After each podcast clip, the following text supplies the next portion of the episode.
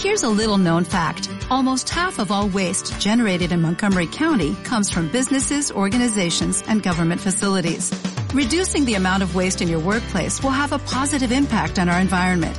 It can also save you money on your disposal costs. Reducing waste and recycling at your business is easy to do and is the law in Montgomery County. Make it your business to recycle right. Learn more at montgomerycountymd.gov slash recycle right or call 311.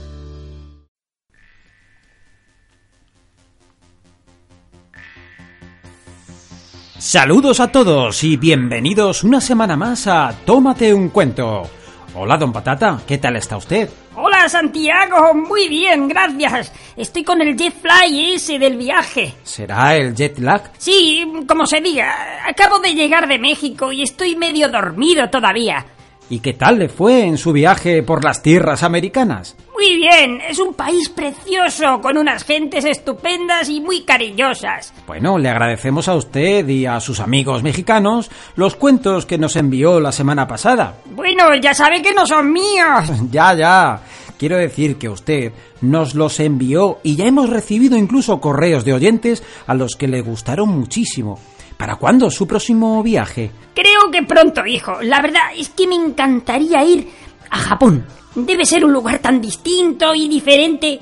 Hombre, Japón, eh, qué buen destino, el imperio del sol naciente. ¿Qué le parece si ponemos unos cuentos japoneses? Sí, sí, póngalos, póngalos.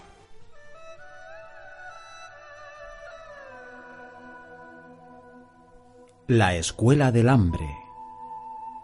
Un campesino que no tenía con qué alimentar a su familia se acordó un día de desesperación de la costumbre que promete una fuerte recompensa al que sea capaz de desafiar y vencer al maestro de una escuela de espadas. Aunque no había tocado un arma en su vida, el campesino desafió al maestro más famoso de la región. El día fijado, delante de un público numeroso, los dos hombres se enfrentaron. El campesino, sin mostrarse nada impresionado por la reputación de su adversario, lo espera a pie firme, mientras que el maestro de espadas estaba un poco turbado por tal determinación. ¿Quién será este hombre? pensaba. Jamás ningún villano hubiera tenido el valor de desafiarme. ¿No será una trampa de mis enemigos? El campesino, acuciado por el hambre, se adelantó resueltamente hacia su rival. El maestro dudaba, desconcertado por la total ausencia de técnica de su adversario. Finalmente, retrocede, movido por el miedo. Antes incluso del primer asalto, el maestro siente que será vencido. Bajó su espada y dijo Usted es el vencedor. Por primera vez en mi vida he sido abatido. Entre todas las escuelas de espadas, la mía es la más renombrada. Es conocida con el nombre de la que en un solo gesto lleva diez mil golpes.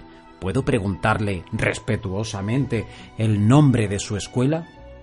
La Escuela del Hambre, respondió el campesino. El samurái y los tres gatos. Un samurái tenía problemas a causa de un ratón que había decidido compartir su habitación. Alguien le dijo, necesitas un gato. Buscó uno en el vecindario y lo encontró. Era un gato impresionante, hermoso y fuerte. Pero el ratón era más listo que el gato y se burlaba de su fuerza. El samurái adoptó un segundo gato muy astuto, desconfiado. El ratón solo aparecía cuando aquel se dormía. Entonces le trajeron al samurái el gato de un templo zen. Tenía aspecto distraído, era mediocre y parecía siempre soñoliento. El samurái pensó, ¿no será este el que me librará del ratón? Sin embargo, el gato siempre soñoliento e indiferente pronto dejó de inspirar precauciones al ratón, que pasaba junto a él sin apenas hacerle caso. Un día, súbitamente, de un zarpazo, lo atrapó. El diamante mágico. Dentro de un bosque frondoso, oculto en la húmeda sombra de sus árboles, andaba un hombre solo con sus pensamientos. El hombre caminaba pensando en sus problemas y se encontraba vacío y muy, muy triste. Mientras andaba y andaba por el bosque, su desesperación ganaba terreno, pues no sabía darle un sentido a su existencia. Pero de repente, alicaído y melancólico, se encontró un bello diamante que se encontraba justo en medio del camino. A pesar de su angustia, cogió el diamante y lo puso suavemente en su mano. Después de soplar para quitarle el polvo, empezó a observarlo detenidamente mientras se alejaba de su preocupación. Un diamante muy bello. Como hipnotizado por el diamante, continuó quieto, inamovible en aquel rincón oscuro del bosque hasta que empezó a contemplar algo que brillaba dentro de aquella piedra. Un rostro bello y afable se empezaba a dibujar en el diamante. La belleza de aquel rostro de nada hizo estremecer a aquel hombre, que se sentía absorto mientras unos grandes ojos pestañeaban repetidamente. Finalmente, los labios de aquella preciosa hada se entreabrieron. Me llaman hada del bosque. Durante siglos he otorgado deseos a quien me lo ha pedido. Me puedes pedir aquello que más desees, y te será concedido. Aquellas palabras hicieron despertar el alma de aquel hombre absorto en sus pensamientos. De repente se dio cuenta que una maravillosa hada le podía proporcionar aquello que quisiera. Pídeme aquello que más desees, repitió el hada del bosque. La voz resonó tan dulcemente en sus pensamientos que el hombre no sabía cómo resolver sus deseos. En cambio, aquella voz le parecía dulce y hermosa como música para sus oídos. Así pues, no sabía qué decidir, hasta que finalmente afirmó Hada del bosque, que habitas en este diamante, solo te pido que hagas aquello que tú consideres mejor. Y el hada contestó Oh, amigo desdichado, eso me pediste cuando eras un animal y te convertí en el hombre triste que ahora eres. Yosaku y el pájaro. Hace muchos años, en Japón, había un joven muy pobre que vivía en una casita en medio de un gran bosque. Se llamaba Yosaku y se ganaba la vida recogiendo leña de la montaña para después venderla en la ciudad. Un día que nevaba y hacía mucho frío, Yosaku salió como siempre de su casa para vender la leña en el mercado. Con lo que le dieron por la leña, se compró la comida para aquel día. De regreso a casa oyó unos sonidos muy extraños. Al acercarse, descubrió un pájaro que estaba prisionero en una trampa. Pobre pájaro, pensó, voy a ayudarlo a librarse de la trampa. Está sufriendo mucho. Lo liberó de la trampa y el pájaro alzó el vuelo con gran alegría. Yosaku sonrió satisfecho y siguió su camino hacia casa. Había empezado a nevar y hacía mucho frío. Una vez en casa y mientras encendía la chimenea, llamaron a la puerta. Yosaku no tenía ni idea de quién podía ser. ¡Qué sorpresa! Cuando abrió la puerta vio una joven preciosa que estaba tiritando de frío. Yosaku le dijo Pasa, pasa y caliéntate. La joven explicó a Yosaku que se dirigía a visitar a un familiar que vivía cerca de allí. Ya es de noche, dijo Yosaku mientras miraba por la ventana. Sí, contestó la joven. ¿Dejarías que me quedara a dormir esta noche aquí? preguntó. Me gustaría de veras, pero soy pobre y no tengo nada mm, para darte de comer. No me hace falta, contestó la joven. Entonces puedes quedarte, dijo Yosaku.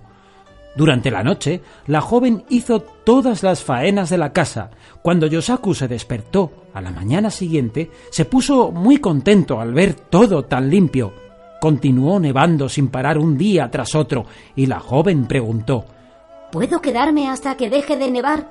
Por supuesto que sí, contestó Yosaku. Pasaban los días y no paraba de nevar. Yosaku y la joven se hicieron muy amigos y poco a poco se fueron enamorando. Un día ella le preguntó ¿Quieres casarte conmigo? Así siempre estaremos juntos. Sí, contestó Yosaku. Acepto. A partir de ahora me puedes llamar Otsuru, dijo la joven. Después de casarse, Otsuru trabajaba y ayudaba mucho a su marido. Yosaku estaba muy feliz. Un día, cuando Yosaku iba a salir a vender la leña, Otsuru le pidió que le comprara hilos de seda de colores. Iba a tejer. Mientras su marido iba al mercado a vender la leña y le compraba los hilos, Otsuru se quedó en casa preparando el telar para tejer. Cuando Otsuru se encerró en una habitación, pidió a Yusaku que no entrara mientras ella trabajaba. Otsuru pasó tres días tejiendo sin salir de la habitación y no comía ni dormía. Cuando acabó de tejer, salió de la habitación e inmediatamente le enseñó a Yosaku el tejido que había hecho. Yosaku quedó maravillado. Era un tejido fino y delicado que combinaba colores y tonalidades de una manera increíble. Parecía imposible que unas manos fuesen capaces de crear un tejido de esa belleza. ¡Qué tejido tan bonito! ¡Es una maravilla! exclamó Yosaku. Podrías venderlo en la ciudad y sacarías mucho dinero, le dijo Tsuru. Yosaku fue a la ciudad ofreciendo a los señores ricos el precioso tejido. El rey, que paseaba por el mercado, vio el tejido y lo quiso comprar. Le ofreció mucho dinero a Yosaku, que volvió a casa muy contento y le dio las gracias a su esposa. Le dijo que el rey quería más tejido de aquel. No te preocupes, dijo Otsuru. Ahora mismo me pongo a tejer más. Esta vez también tardó cuatro días en tejer y estuvo sin comer ni dormir. Estaba muy débil cuando salió de la habitación. Ella le dijo Ya lo he acabado, pero es la última vez que lo hago. Sí, sí, dijo Yosaku. No quiero que enfermes de tanto trabajar. Yosaku llevó el tejido al rey, quien le pagó muy bien. Cuando el rey miró la pieza, dijo Necesitaré más para el kimono de la princesa. Yosaku le explicó que era la última pieza que vendía, que era imposible que se hiciera más.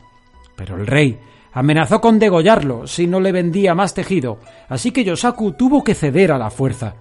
Cuando llegó a casa, Yosaku le explicó lo que había ocurrido a Otsuru y le pidió que por favor tejiera una vez más otra pieza. Otsuru aceptó el encargo y se metió en la habitación a tejer como las otras veces, pero pasaron los días y Otsuru no salía de la habitación.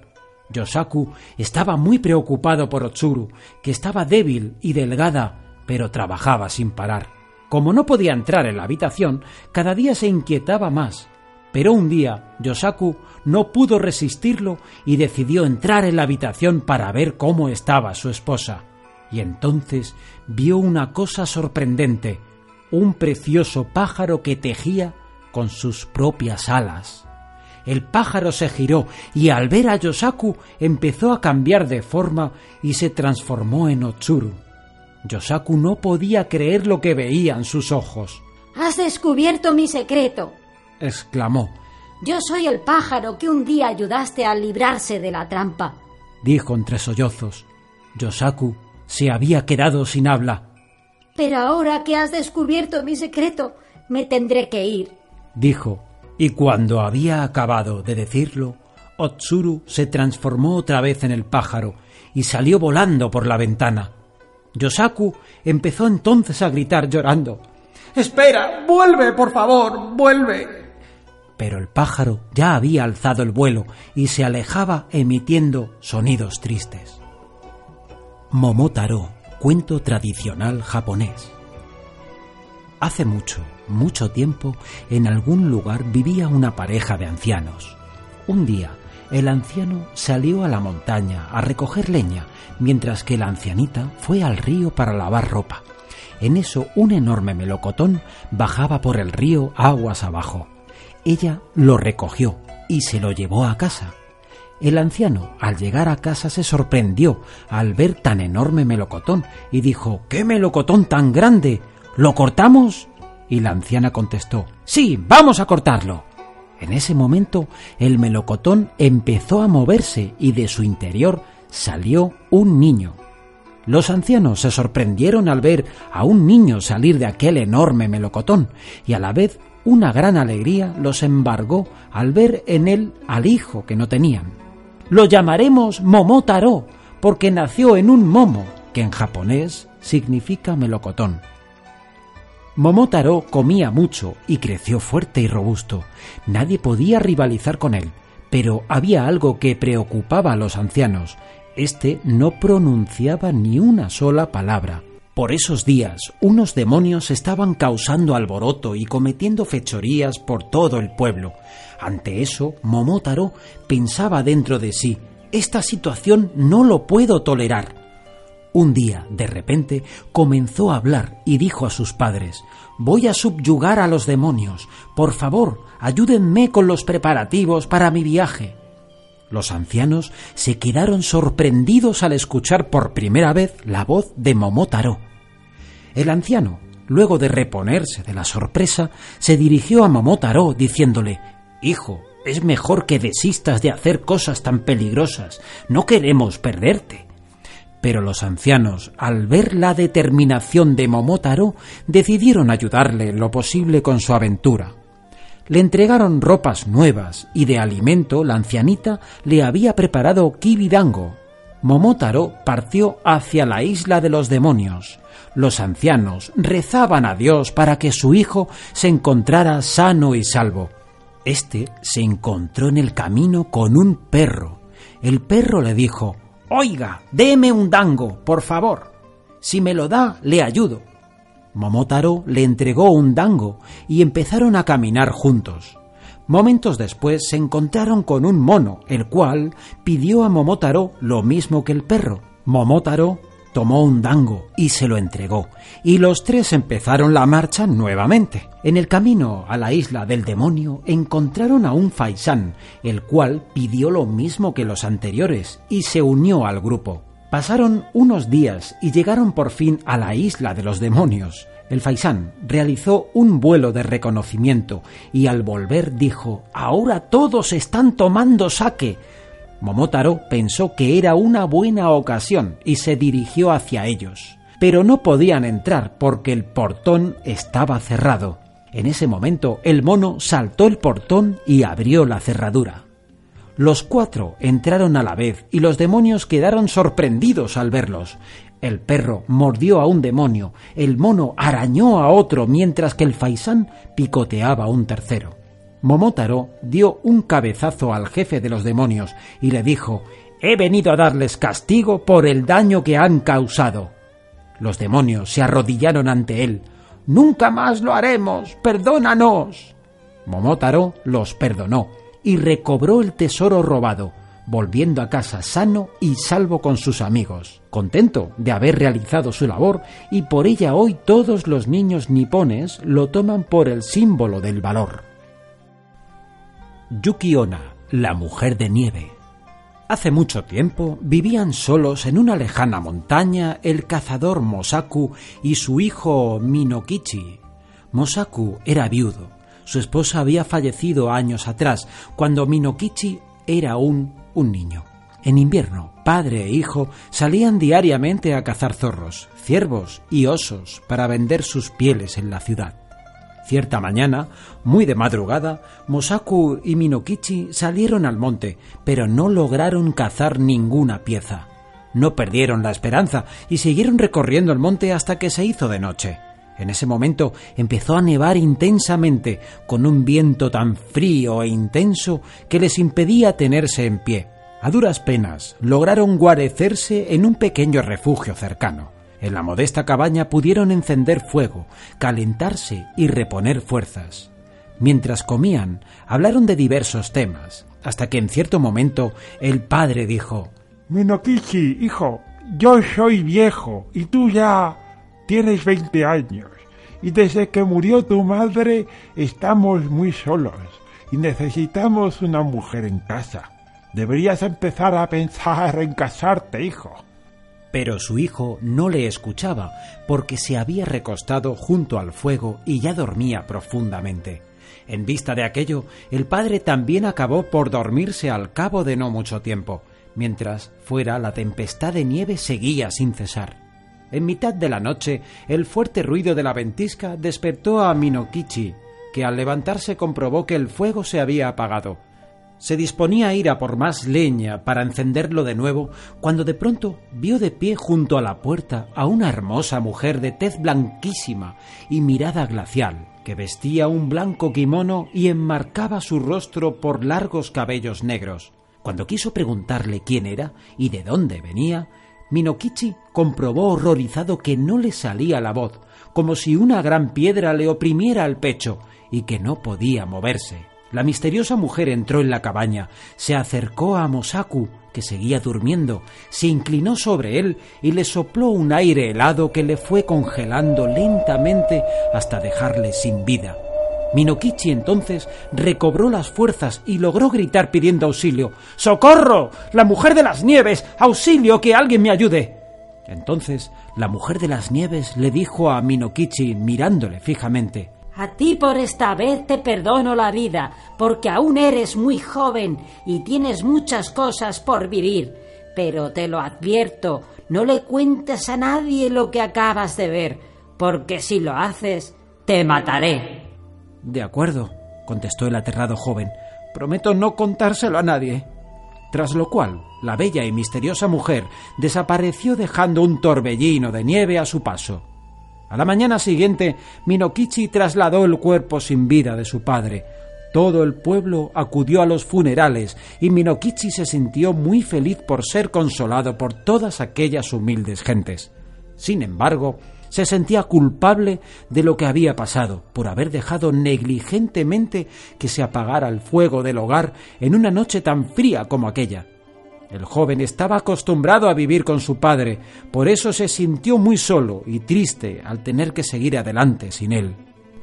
Pasó el tiempo, y cierto día de tormenta, alguien llamó a la puerta de Minokichi.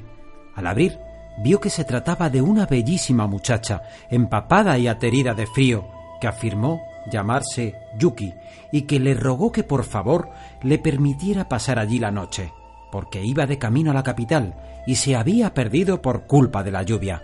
Al principio, Minokichi no lo veía claro, porque no disponía de una cama que ofrecerle y tampoco tenía nada de comer. Pero la muchacha insistió en que le permitiera quedarse. No me importa comer poco o nada, y dormiré en el suelo, pero por favor, déjeme quedarme solamente por esta noche. Tal era la insistencia de Yuki que Minokichi accedió a dejarle pasar allí la noche. Naturalmente, Minokichi no tardó en quedarse prendado de la hermosa y dulce muchacha y le pidió por favor que se casara con él. Así lo hicieron. Tuvieron muchos hijos y fueron felices durante muchos años. Minokichi estaba muy feliz y orgulloso de su esposa, pero había algo en ella que le extrañaba. Yuki no salía nunca de casa en los días de buen tiempo o de sol, pero en cuanto oscurecía salía fuera con sus hijos para jugar y cantar con ellos. Pasaron varios años. Cierta noche, Yuki estaba zurciendo un kimono mientras fuera caía una nevada terrible, con un fuerte viento que hacía temblar la destartalada casa. Minokichi estaba recostado, contemplando a su esposa ensimismada en su labor. De pronto le dijo Mi querida Yuki, no pareces envejecer nunca. Sigues tan guapa como el día que nos conocimos. ¿Qué va? Eso es lo que te parece a ti dijo ella, sonrojándose. ¿Sabes? Acabo de acordarme de una cosa. Cuando era joven, una vez vi a una mujer tan guapa como tú, que además se te parecía muchísimo. Yuki dejó el kimono y escuchó con mucha atención. Yo tenía veinte años entonces, y recuerdo que había salido a cazar con mi padre cuando nos sorprendió una tormenta de nieve como la que está cayendo esta noche. Nos resguardamos en un refugio y entonces aquella misma noche vi a esa mujer, la mujer de las nieves. En ese momento la expresión de Yuki cambió. Su rostro se volvió pálido y su mirada fría. Se levantó y dijo a Minikochi Me prometiste que no se lo contarías a nadie. Has roto tu promesa. ¡Eres tú! exclamó entonces Minokichi aterrorizado. ¡Tú eres la mujer de las nieves! Sí, soy yo, contestó ella. Y como has roto tu promesa, ya no puedo seguir existiendo en forma humana. ¡Qué lástima! Yo quería haber vivido contigo para siempre, pero ya no va a ser posible. Mientras hablaba, Yuki ya se había convertido por completo en la mujer de las nieves y estaba de pie junto a la puerta. Te dije que te mataría si revelabas el secreto. Prosiguió pero no puedo hacerlo. No quiero que nuestros hijos, que aún son pequeños, se queden huérfanos sin que nadie pueda cuidar de ellos. No te daré muerte hoy, pero no volverás a verme nunca más. Espero que nunca hagas mal a nuestros hijos, o volveré a cumplir mi promesa. Adiós, esposo. Y dejando tras de sí un torbellino de nieve, Yuki desapareció entre la ventisca. Yuki, espera, no te vayas, gritó Minokichi. ¿A dónde vas, mamá? ¿A dónde vas? Lloriquearon los niños que se habían despertado y se habían asomado al exterior. Sus voces se confundieron en medio del fuerte viento mientras ella se alejaba para no volver jamás, mientras el viento confundía sus lamentos. Y es que en cada país, dependiendo de sus costumbres y culturas, tienen también cuentos para todos. En los países asiáticos, como China, Nepal, Mongolia, el cuento forma parte integral de la enseñanza en la escuela. La historia es eso, el pasado de una cultura, el ayer de nuestros antepasados. También en todas las religiones hay multitud de historias y palabras que, a su manera, enseñan, a veces de manera ortodoxa, como en la religión judía, de la cual os ofrecemos unos cuentos a modo de ejemplo. La bolsa perdida. Se cuenta que en una gran ciudad de Europa vivía un hombre muy avaro, el que un día, al salir de su trabajo, perdió una bolsa con quinientos ducados. Tan afligido se sentía que no demoró ni un segundo en ir y poner un aviso en la entrada de la sinagoga para ofrecer una generosa recompensa al que la hubiere encontrado. Un hombre tan pobre como honrado encontró la bolsa y no dudó en llevársela al avaro. Al recuperar éste su bolsa, se arrepintió de la recompensa diciéndole al pobre hombre En la bolsa tenía mil ducados y aquí no hay más que quinientos. ¿Dónde está lo que falta? El pobre hombre, que entregó la bolsa sin sacar ni una sola moneda de ella, no pudo probar su inocencia y tuvo que regresar a su casa con las manos vacías.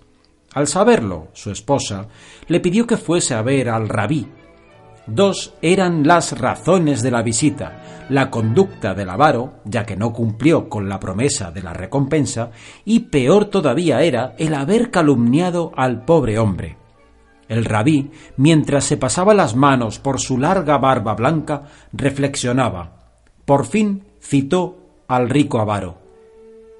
¿Qué cantidad de dinero había en tu bolsa? le preguntó. Mil ducados, ¿Y cuánto había en la que te entregó este hombre? Solo había quinientos. Entonces, esta bolsa no es la que tú has perdido. Devuélvesela a este hombre y espera a que te traiga la tuya. Con estas palabras el rabí despidió a los querellantes. Y el avaro, con dolor en su alma, tuvo que entregar la bolsa al pobre, pues no se debe ofrecer lo que no estamos dispuestos a cumplir. El festejo de casamiento y el divorcio. En la ciudad de Sidón había una mujer que estaba casada hace más de diez años y no tenía hijos. Fue a Rabí Simón B. Yohai junto con su marido para que éste les diera el divorcio. Entonces Rabí Simón les habló así. Yo les afirmo, bajo juramento, que como ustedes ofrecieron una gran fiesta cuando se casaron, deben organizar una gran comida al divorciarse. Con esta decisión se fueron de la casa del rabí y organizaron una gran comida. Durante la comida, la mujer le dio al hombre mucho vino para tomar, de manera tal que su corazón se puso muy alegre y contento, y le dijo a ella Hija mía, llévate conmigo lo que te gusta más de nuestra casa y llévatelo tú a la casa de tus padres. ¿Qué hizo ella? Cuando él estaba profundamente dormido, llamó a sus sirvientes y sirvientas y les dijo, Lleven a mi marido junto con su cama a la casa de mis padres. Es lo que hicieron ellos. Hacia medianoche despertó el hombre y como ya no estaba ebrio, le preguntó a su mujer, Hija mía, ¿dónde estoy? En la casa de mis padres, le contestó ella, y cuando le preguntó cómo había llegado allí, ella le contestó Tú me dijiste, durante la comida de la noche, que puedo llevarme a la casa de mis padres lo que más me guste. Para mí no hay nada mejor en el mundo que tú. Cuando volvieron una vez más donde Rabí Simón y le contaron todo, éste rezó con ellos a Dios, y Dios escuchó su oración y les bendijo con muchos hijos. El barco de todos.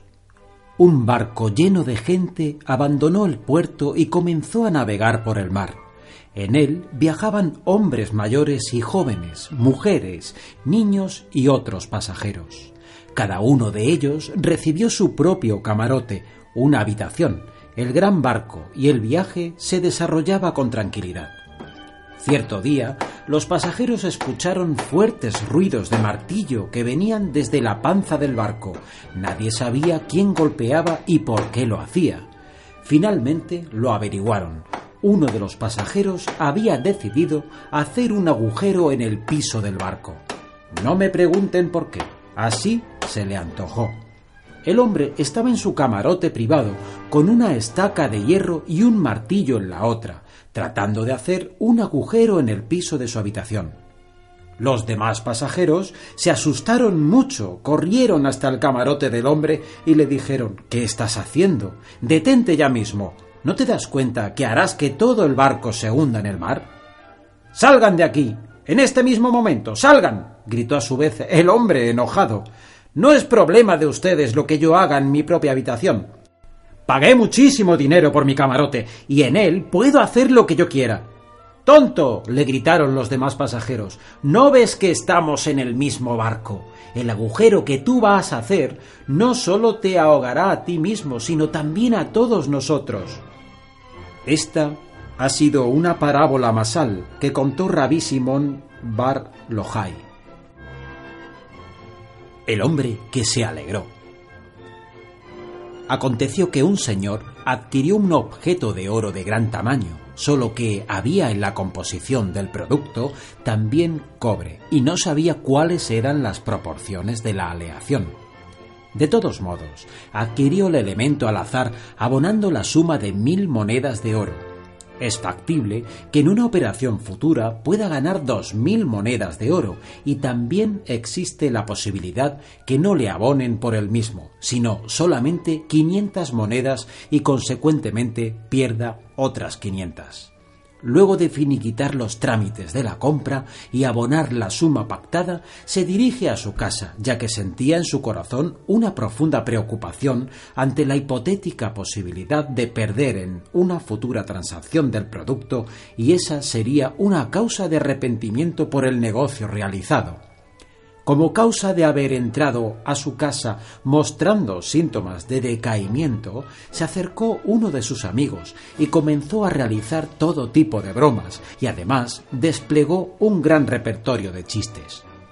Solo que por más que su compañero se esforzaba en alegrarlo, el hombre no se inmutaba de su estado en el que se encontraba y no prestaba atención a quien trataba de reanimarlo Además, no se notaban en su rostro signo alguno de felicidad. Más tarde, llega otra de sus amistades y le comenta Qué buena suerte que has tenido con el objeto que adquiriste en el día de hoy, ya que lo tuve en mis manos y pude analizar en detalle sobre las características del mismo, ya que mi oficio y profesión se conecta con ese tipo de cosas, y pude detectar que la aleación de cobre es mínima, por lo que predomina altamente el oro, motivo que hace que en una futura venta puedas obtener por el objeto una cifra estimada de dos mil monedas de oro. El hombre se alegró, en gran manera, y su rostro se mostró sonriente. El hijo de ese señor estaba sentado un tanto lejos del lugar y no escuchó las palabras del segundo compañero que vino a visitarlo solamente vio al primero que hizo muchas bromas, ya que todos los que escuchaban se rieron mucho. Solo su padre residía sentado en su silla, triste y sin mostrar una sonrisa en su faz. Y vio al segundo, que pronunció una decena de palabras y su padre se mostró con el rostro resplandeciente, manifestando una gran alegría. Luego se pusieron en pie, se levanta y pregunta el hijo a su padre, ¿por qué tu reacción con este fue así y con el otro de manera diferente? Le contestó, Hijo mío, el primero sabía de la mercadería que obtuve por la suma de mil monedas de oro, se acercó y comenzó a realizar todo tipo de chistes y bromas. Entonces, por el contrario, me preocupé aún más por la adquisición, ya que me dije a mí mismo ¿Para qué éste viene con todo tipo de bromas y chistes a alegrarme justo en este momento? Seguro que sabe que lo que compré fue una pésima inversión y por eso es que viene a tratar de alegrarme para apaciguar la aflicción de mi pena. ¿Y de qué me sirve la alegría si existe una pérdida tan grande en la operación? Pero el segundo me habló palabras de elogio sobre la adquisición, ya que él sabe y conoce que es de buena calidad el objeto, y que seguramente obtendré una buena ganancia, por eso me alegré. Moraleja. Frecuentemente la alegría de los demás se basa en nuestra pena y desdicha.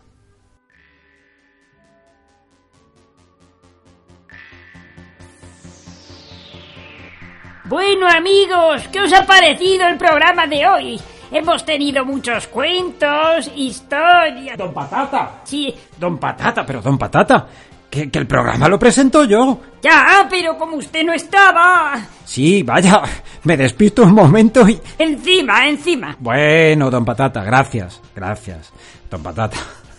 Así como también, bueno, aprovechamos también para agradecer las muestras de cariño recibidas por vosotros, los oyentes, que sois nuestro motivo para seguir aquí, contando cuentos. Hacernos llegar vuestras peticiones o sugerencias al correo del programa, que es el siguiente. Tómate un cuento arroba yahoo.com. Tómate un cuento arroba yahoo.com. Tómate un cuento. Somos Esther Elvira en la redacción y Santiago Ramírez en la realización, producción y locución. En siete días nos volvemos a escuchar. Ser felices. Adiós. Adiós, adiós.